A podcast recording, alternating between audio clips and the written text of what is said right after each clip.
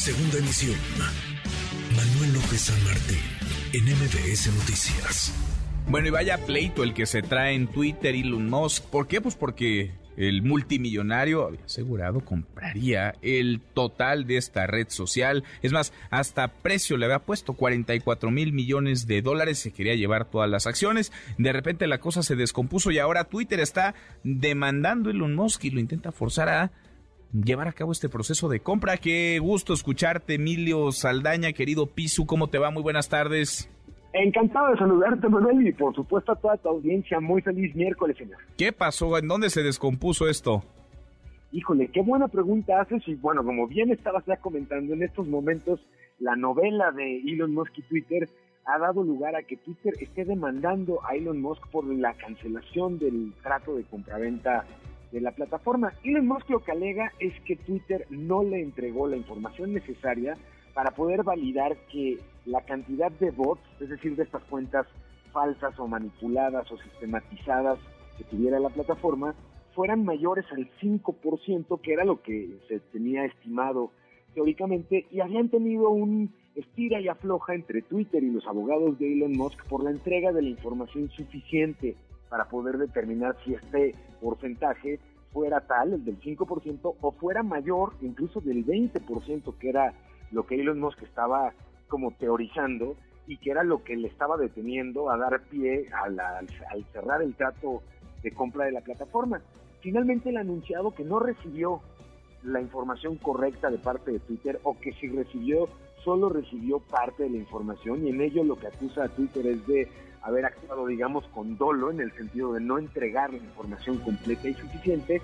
Y lo comento, lo resalto, señor, porque esta es la razón bajo la cual Elon Musk está queriendo hacer válido el cancelar la compra, pero además cancelar la posibilidad de pagar mil millones de dólares, que era la penalización que tenían cualquiera de las dos partes por cancelar el contrato. Justamente si comprueba que hubo dolo por parte de Twitter, podría ser anulada la necesidad de, pagar esta cantidad. Sin embargo, del otro lado, señor, Twitter lo que dice es, será el sereno pero en nuestro contrato, el estado de Delaware, en Estados Unidos, donde se firmó este convenio, nos permite impulsar la compra obligatoria por mm. parte de un juez que nos daría pie, por supuesto, a un pleito legal que pareciera ser que es hacia donde parecieran irse yendo las, las señales, que se va a tratar de un pleito legal pues importante, esperemos no muy longevo, pero la idea es obligarlo a pagar los 54.20 dólares por acción, completando los 44 mil millones de dólares que ofertó.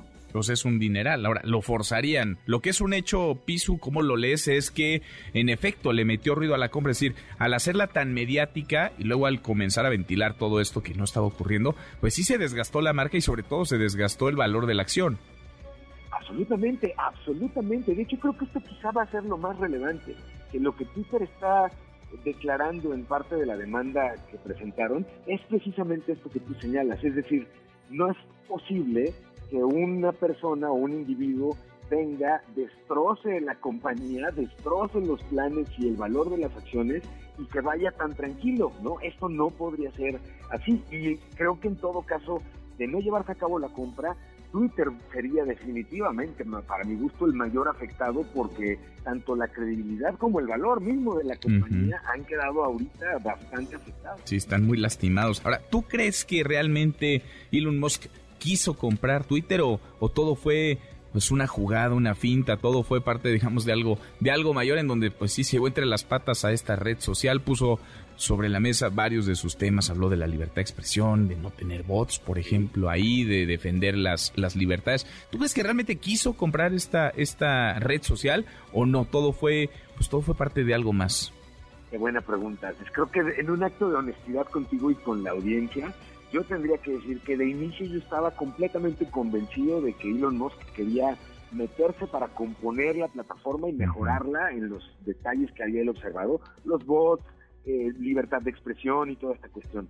Sin embargo, conforme ha ido pasando el tiempo, sí siento cada vez más que lo que sucedió fue un movimiento muy interesante porque además se especula mucho, señor, que Elon Musk estaba con un vencimiento de las acciones originales de Tesla de 10 años que lo obligaban a vender y recomprar y esto se da en el momento exacto en el que él hace la propuesta de compra de Twitter, en el que compra el 9% de acciones inicial.